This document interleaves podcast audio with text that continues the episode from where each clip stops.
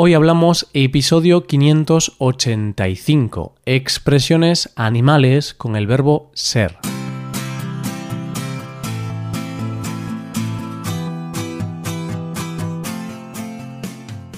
Bienvenido a Hoy Hablamos, el podcast para aprender español cada día. Ya lo sabes, publicamos nuestro podcast de lunes a viernes. Puedes escucharlo en iTunes, en Android o en nuestra página web y si quieres ver la transcripción, la hoja de trabajo de cada episodio y disfrutar de muchas otras ventajas, puedes visitar nuestra web hoyhablamos.com. Ahí podrás beneficiarte de cosas como un buscador avanzado de episodios, un lugar en el que votar los temas que te gustaría que se hicieran en el futuro, soporte premium y otras muchas ventajas. Además, si quieres hablar, pasar un rato de diversión y aprender cosas nuevas del español y de España, te damos la oportunidad de tener clases con nosotros. Vas a poder comprobar que puedes aprender o mejorar tu español como, cuando y donde quieras. Bueno, bueno, empezamos un nuevo mes, empezamos el mes de mayo. ¿Cómo te encuentras? ¿Bien? Espero que sí. Vamos a empezar este mes con energía, por lo menos con la misma energía que tienen las hormiguitas. En un rato vas a ver por qué. Y es que en este episodio vamos a hablar de algunas expresiones cuyos protagonistas van a ser los animales.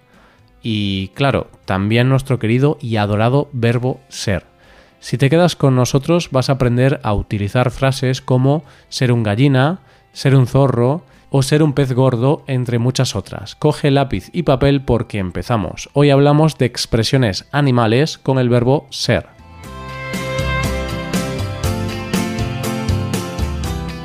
Como diría el mismísimo William Shakespeare, ser o no ser, esa es la cuestión. En este caso, hablando de la primera expresión del día de hoy, Shakespeare diría, ser un gallina o no ser un gallina, esa es la cuestión. Y es que empezamos hablando de la frase ser un gallina. ¿La conoces? Bueno, no pasa nada, no pasa nada porque vamos a verla. Primero tenemos que saber qué es una gallina. Las gallinas son esas aves con plumas que nos proporcionan huevos. Esos huevos que utilizamos en nuestra maravillosa tortilla de patatas. pues bien, la gallina es la protagonista de la expresión ser un gallina. Se llama a alguien gallina cuando es una persona cobarde, que tiene miedo, que no tiene valor. Es verdad que las gallinas suelen tener miedo. Te acercas a ellas y empiezan a correr. no obstante, algunas veces podemos ver en Internet vídeos de gallinas persiguiendo a niños pequeños. ¡Qué vídeos tan divertidos! Pues se dice que alguien es un gallina en tono de burla, es decir, para reírse de alguien da igual que sea un hombre. Un hombre puede ser un gallina y una mujer una gallina. Vamos a imaginarnos alguna situación en la que utilizar esta frase. Manolo tiene una gran habilidad jugando al billar. Le dice a otro con menos talento si quiere jugar con él. Le pregunta ¿No quieres jugar al billar conmigo? Este amigo le responde que no quiere, que no le apetece jugar. Por lo tanto, Manolo le va a decir a su amigo que es un gallina. En realidad es normal, a nadie le gusta perder, ¿verdad? Vale, entonces podemos decir que cuando Manolo le dice a su amigo que es un gallina porque no quiere jugar con él al billar, le está diciendo que es un cobarde. Pues te acabo de hablar ahora de las gallinas, pero ahora voy a hablarte de uno de sus depredadores. Te hablo de los zorros. Estos animales son conocidos por su inteligencia y por su astucia. Tratamos ahora la expresión ser un zorro. Y no tienes que ser muy astuto para saber que si decimos que alguien es un zorro, estamos diciendo que es una persona inteligente y astuta. Entonces, por ejemplo, si tienes una buena visión para los negocios y sueles tener éxito, se puede decir que eres un zorro, que eres un zorro de los negocios.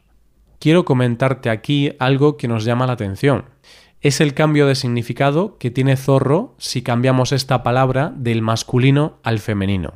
Alguien que es un zorro, como sabes, es astuto.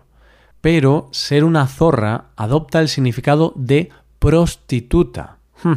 De esta manera hay que tener cuidado con el uso de esta expresión para evitar posibles malentendidos.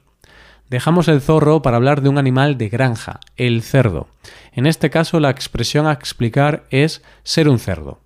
A pesar de que los cerdos tienen mala fama, tienen fama de ser unos animales muy sucios, tenemos que decir que el cerdo es el encargado de darnos uno de los productos más típicos y también más ricos de nuestra gastronomía.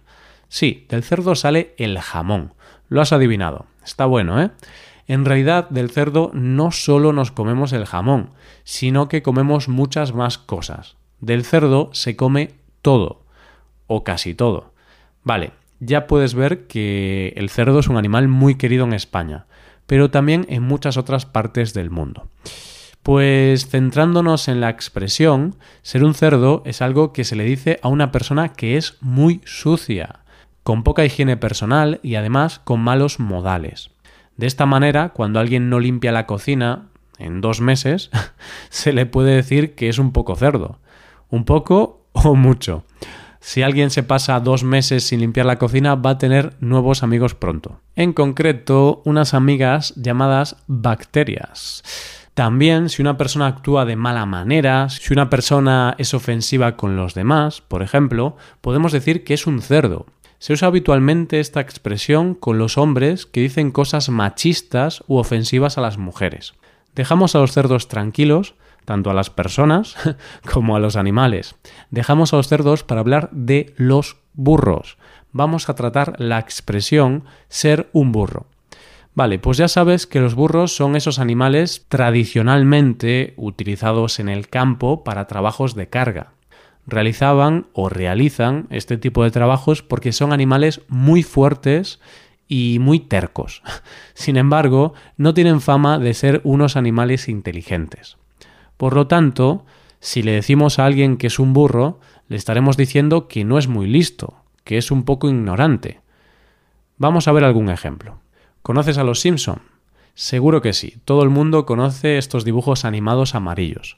Pues Homer Simpson es el ejemplo perfecto de un burro. Es un hombre a quien no le gusta mucho pensar. Tiene un trabajo en una central nuclear, pero ni siquiera sabe qué es una central nuclear.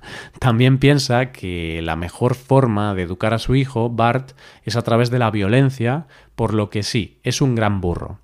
Eso sí, piensa que la cerveza es la mejor bebida del mundo, por lo que ahí demuestra algo de inteligencia. Sí, señor. Por cierto, sabemos que a Homer no le gusta mucho trabajar. Por este motivo, podemos decir que Homer no es una hormiguita, Precisamente hablamos ahora de la expresión ser una hormiguita. La palabra hormiguita es un diminutivo de hormiga, pero en realidad habría que llamarlas hormigonas o algo así, porque tienen una fuerza increíble. Sabemos que las hormigas son unos animales extraordinariamente trabajadores. Te voy a dar un dato. ¿Sabías que las hormigas pueden levantar 50 veces su peso? Sí, has escuchado bien, pueden levantar 50 veces su peso. Y solo con su propio cuerpo, claro. A mí algunas veces me cuesta trabajo llevar la compra a casa. Como admiro a las hormigas. De esta forma, si trabajas muy duro cada día y tras esto llegas a casa y estudias español, enhorabuena, eres una hormiguita, eres una hormiguita española. ¿Cómo nos gustan las hormigas? Sí, nos gustan las hormigas, pero también los peces más aún si son peces gordos. Y es que esta es la sexta y última expresión de hoy. Hablamos de ser un pez gordo. Nos vamos ahora a los ríos, mares, océanos o donde sea, cualquier lugar donde haya peces. Se dice que alguien es un pez gordo cuando tiene dinero y poder. Aunque no solo eso, también se dice si es una persona con bastante importancia, incluso si no tiene dinero. Además, no solo se dice de las personas, también se puede decir de las cosas. Por ejemplo, Apple es un pez gordo de las empresas tecnológicas. Y claro, su actual director ejecutivo, Tim Cook, es el pez gordo de la compañía, es decir, es una persona con mucho poder dentro de la empresa. Pues con este pez gordo, con este pez tan enorme, voy a ir despidiéndome por hoy. Pero antes de acabar me gustaría darte dos consejos. Ya sabes que puedes hacerte suscriptor premium, de esta forma te podrás beneficiar de múltiples ventajas, como la transcripción de los episodios o la posibilidad de practicar con actividades, entre otras cosas. También puedes tomar clases de español con nosotros, con profesores nativos y certificados. Puedes tomarlas a través de Skype o a través de cualquier otra plataforma. Así que ya lo sabes, búscanos en nuestra página web hoyhablamos.com. Muchas gracias por escucharnos. Nos vemos en el episodio de mañana con más noticias en español. Pasa un buen día. Hasta mañana.